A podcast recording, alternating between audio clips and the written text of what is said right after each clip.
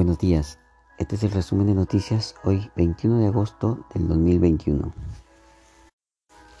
Pide celeridad.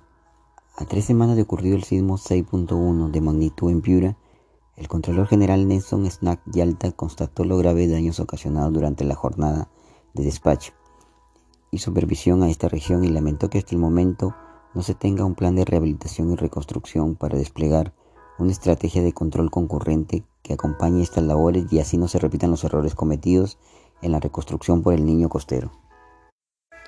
Caminata 5K en Piura. Cientos de personas participarán este 21 de agosto de la Caminata 5K organizada por la Municipalidad Provincial de Piura en el marco de sus 489 aniversario de la fundación de la ciudad de San Miguel de Piura. Castilla. Inauguran dos obras por más de 2 millones en el cercado de Castilla. Sismo en Piura. El Instituto Geofísico del Perú registró sismo de magnitud 3.8 en la provincia de Sullana. Sullana. Equipo técnico del Ministerio de Salud visita el Hospital de Apoyo 2 de Sullana.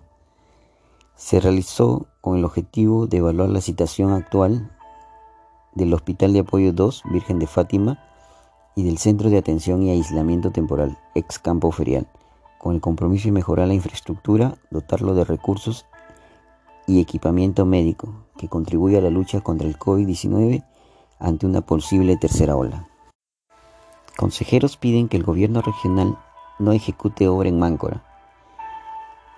Esto debido a la corrupción por las cartas fianzas falsas. El Consejo Regional no ve prudente que el gobierno regional ejecute la obra de Máncora. Una de las vías más olvidadas de Piura inicia nuevamente su reconstrucción. Esta vez la municipalidad de Piura ofrece colocar losa optimizada en la avenida Gulman. Alcalde de Piura descarta que postulará al gobierno regional. Juan José Díaz refirió que ha sido invitado por varias agrupaciones políticas, pero aseguró que terminará primero su mandato. 21 de agosto. Se celebra el Día Internacional de Conmemoración y Homenaje a las Víctimas del Terrorismo una fecha propuesta por la ONU para poder brindar información y apoyo a las víctimas del terrorismo. Oscar Maurtúa juró como nuevo canciller en reemplazo de Héctor Bejar. El presidente de la República, Pedro Castillo, tomó juramento del nuevo ministro de Relaciones Exteriores en el Palacio de Gobierno.